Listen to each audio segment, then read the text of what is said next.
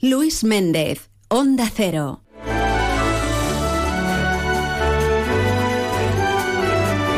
Las 12 y 32 minutos. Saludamos eh, en este momento al responsable de la sectorial del arroz de la Asociación Valenciana de Agricultores, José Pascual Fortea. Buenas tardes. Hola, buenas tardes. Decíamos al arrancar el programa que la estampa es muy bonita con todos los flamencos, ¿verdad? Volando, sobrevolando, posados en la albufera. Pero hay una cara B, y es que estos flamencos comen, ¿no? y lo que comen es el fruto también del trabajo de los agricultores, de los arroceros eh, de la zona, sueca, sollana, en fin.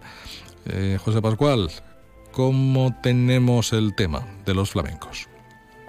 Pues el tema lo tenemos muy complicado porque el año pasado había una población una población media y este año ya hay una superpoblación, ¿vale? Entonces, claro, cuando sembremos estamos muy asustados porque vemos que, que nos van a la, mitad de la cosecha se va a ir, ¿vale? Entonces, estamos muy preocupados porque si la consellería no toma medidas, pues mm. vamos a tener problemas la consellería y nosotros todos. Estamos hablando, las, las cifras que se barajan es de 28.000 flamencos solo en la albufera. Y, vamos a ver, ¿cuándo, ¿cuándo vais a hacer la, la siembra del arroz? La siembra empezaremos a partir del mes de mayo y claro, eh, si no intentamos erradicar un poquito esta población, pues eh, va a ser complicado mm. eh, el poder tener todos los campos en perfecto estado. Porque, a ver, ellos se quedan aquí o, no se quedan. ¿Cuál, cuál es su, su forma de vida? Sí, sí, se quedan porque hoy en día en, el Parque Natural pues tienen un hábitat especial para ellos, tanto como en clima, como en paisaje, como en hábitat.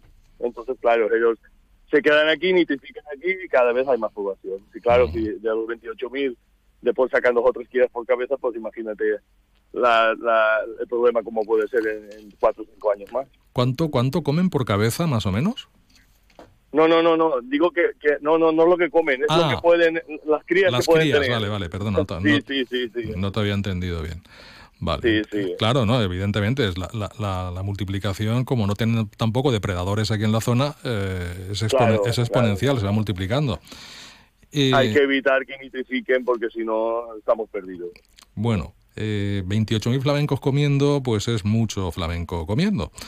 Así las cosas, ¿qué se puede hacer, José Pascual? Lo que se debe hacer es que intentar que desaparezcan por lo menos más dejar solamente un 10% en lo que es el parque natural. Yo sé que es complicado porque, claro, el año pasado estuvimos en reuniones, nos aprobaron unas medidas para que cobrásemos el, daño que teníamos por la bifauna, pero ni han llegado el dinero, ni han llegado las ayudas, ni ha llegado nada. Entonces, claro, porque un gobierno terminaba, el otro que entra nuevo y, claro, siempre ¿quién lo paga siempre? El agricultor y los daños valorables del, año pasado por culpa de, las aves y en este caso de los flamencos, eh, ¿en, qué términos nos movemos más o menos? Pues exactamente no te lo puedo decir, pero una cantidad bastante buena de, dinero, ¿eh? porque claro, hay muchos agricultores que han cosechado 50% por culpa de los flamencos, porque cuando flamenco entra ya no es lo que come, es lo que patea, entonces el arroz lo, remueve todo y, la, tierra la deja de una manera que aunque vuelvas a sembrar dos veces más, no vuelve a salir ya el arroz. Entonces, ese, esos campos ya se quedan casi, casi como que dice perdidos. Perdidos no, que sin cosecha, ¿me comprendes? Entonces, mm. claro, eh, si, si de una parcela pues sacas una cantidad de kilos, pues la mitad. Esto el año pasado. Este año que hay muchos más, claro, la, cosa Este año va a ser una complicación enorme porque, claro, el agricultor por la mañana tiene que estar sembrando entre el día y después por la noche lo que no puede hacer es estar por ahí espantando flamencos. Es lo que hacemos, pero al final eso no es vida, ¿me comprendes? Que sí, verdad, y, puede pasarse el día espantando flamencos, pues no, como que no. Por la noche, por la noche, ellos entran siempre por la noche, ¿eh? Entre el día también, pero más por la noche, ¿eh? O sea, que están por la noche. Entre el día hay mucho, entre el día tenemos mucho agricultor por la zona, entonces ellos pues, se van al parque, pero por la noche vuelven a entrar, y entonces por la noche están mucho más tranquilos y es cuando hacen realmente el daño. ¿eh? O sea, que ya no solamente lo que comen, sino también lo que estropean el campo, ¿no? Lo, lo, sí, patean. Sí, sí, lo estropean.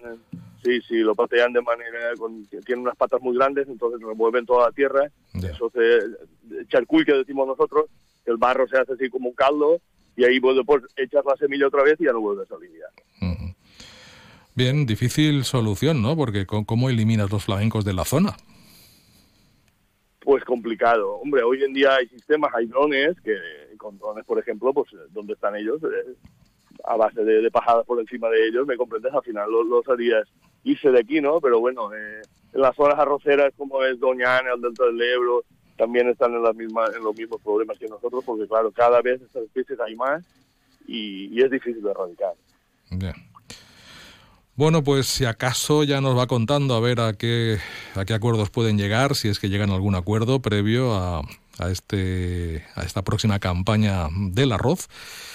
Y como decimos, difícil, difícil solución, ¿eh? porque con, con ciertos, con ciertos animales... Es, es, yo siempre pongo un ejemplo, ¿no? Si, si uno cuando cobre la nómina a final de mes, ¿eh? entra un puñado de flamencos y, y, le, y, le, pisotea toda la nómina o media nómina, es verdad que no les haría mucha gracia, ¿no? No, no, ninguna. No, no. Eso es lo que nos ocurre a nosotros. Ya. Entonces, claro, hay, hay que buscar una solución, pero ya, porque estamos muy preocupados para la campaña que viene, muy preocupados. José Pascual Fortea, le agradezco mucho que nos haya atendido y, y, lo dicho, a la espera de ver con qué alternativas o qué soluciones se pueden, se pueden encontrar en este sentido. Gracias. Muy bien, gracias a vosotros. Hasta otra, adiós. Llega la